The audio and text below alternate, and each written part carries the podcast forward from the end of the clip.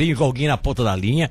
E deixa eu primeiro colocar aqui de que esses dias eu fiz uma confusão danada. Até porque ele é um trabalhador e tem outro que também é um trabalhador, que é, é, é o Diego Passarela que tá na ponta da linha, porque esses dias eu falei, eu, eu falei, era para falar do Diego, eu falei do Itamar Passarela. Confundi as bolas aqui. Mas o Itamar também é outro também dedicado, enfim. O Diego Passarela, que é o coordenador de manutenção de estradas rurais da Secretaria de Agricultura e Interior, é que está conosco a partir de agora e vai conversar com a gente. Bom dia, Diego, tudo bem?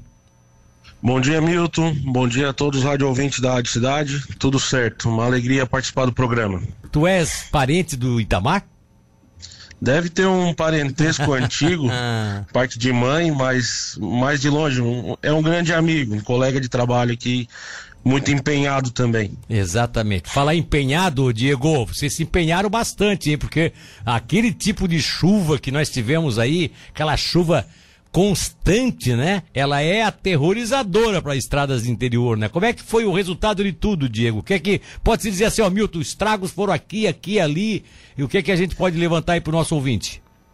O Milton, a gente já tem um breve levantamento, muitas situações ainda estão chegando para a gente, a gente está fazendo vistorias ao longo das estradas do interior. Sim. É, questões consideráveis que a gente precisou montar uma equipe emergencial já para resolver de imediato ontem mesmo foi a questão de deslizamento de pedra e barranco que estava bloqueando a estrada lá na, na, comunidade do Sombrio e no Areado. A gente conseguiu mobilizar duas equipes e já resolveu a, a situação, liberando o tráfego de veículos.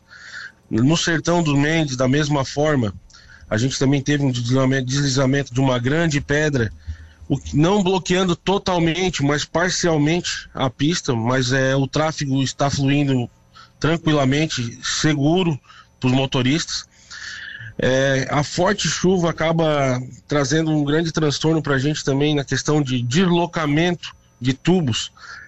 E ao longo daquela estrada do, do Sertão dos Mendes acabou deslocando duas travessias fluviais, tubos de metro, é uma, um grande excesso de água, né? Toda aquela água que desce dos morros da linha Mesquita Sim. e vão descendo em direção à cachoeira, acaba deslocando esses tubos. A gente já teve lá, já sinalizou. E assim que as águas perderem um pouco da força, a gente vai estar tá trabalhando já amanhã ou na próxima semana para resolver. Eu, eu... Um dos problemas. Pode falar, por favor, críticos, pode falar. Pode continuar, pode continuar, depois eu faço. É um trecho da estrada geral do Alto Pedrinhas, que houve o desmoronamento de um trecho daquela estrada. A gente já estava todo preparado para iniciar as obras agora na primeira hora da manhã, mas as chuvas ainda dessa noite acabam expondo um risco de novos desmoronamentos e deslizamentos. Então, a gente primeiro foca na segurança para não ter nem, nenhuma perda, né, nenhuma tragédia. E assim que essas a condição climática permitir essas águas escorrerem, o solo ficar mais seco, mais enxuto, a gente também vai iniciar ali uma construção de uma contenção com pedras para recuperar a estrada geral do Alto Pedrinhas, que liga desde aqui do quilômetro 60 até o Alto Pedrinhas, fazendo divisa com Pedras Grandes. É, o, em, em, suma, esses foram os, pontualmente foram os problemas maiores que nós tivemos nas estradas do interior aqui em Tubarão.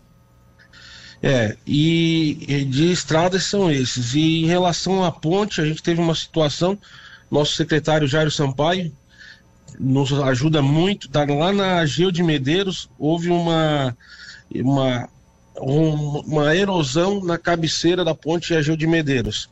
É, oh. Eu ainda não cheguei naquela, naquele ponto para verificar a situação.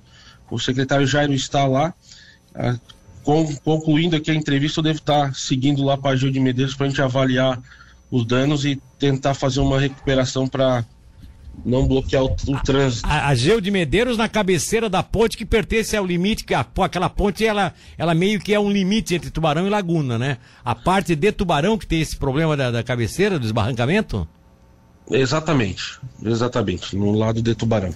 Na, na, na estrada de Congonhas também é sob jurisdição da tua secretaria ou é, já é outra secretaria? Até porque tem uma Sim. obra em execução lá.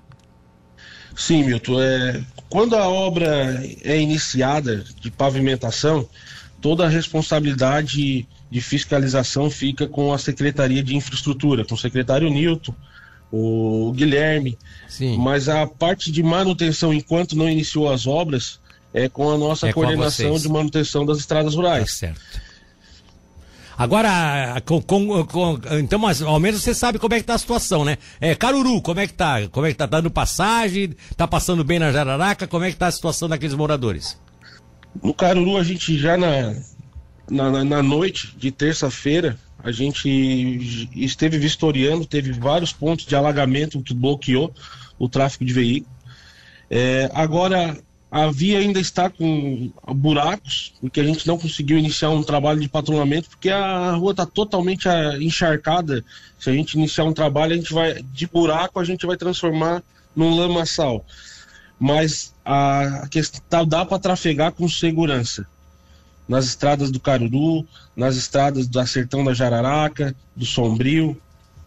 É, só tem buraco agora, por enquanto o pessoal vai ter que segurar um pouquinho, né? Com a paciência, né?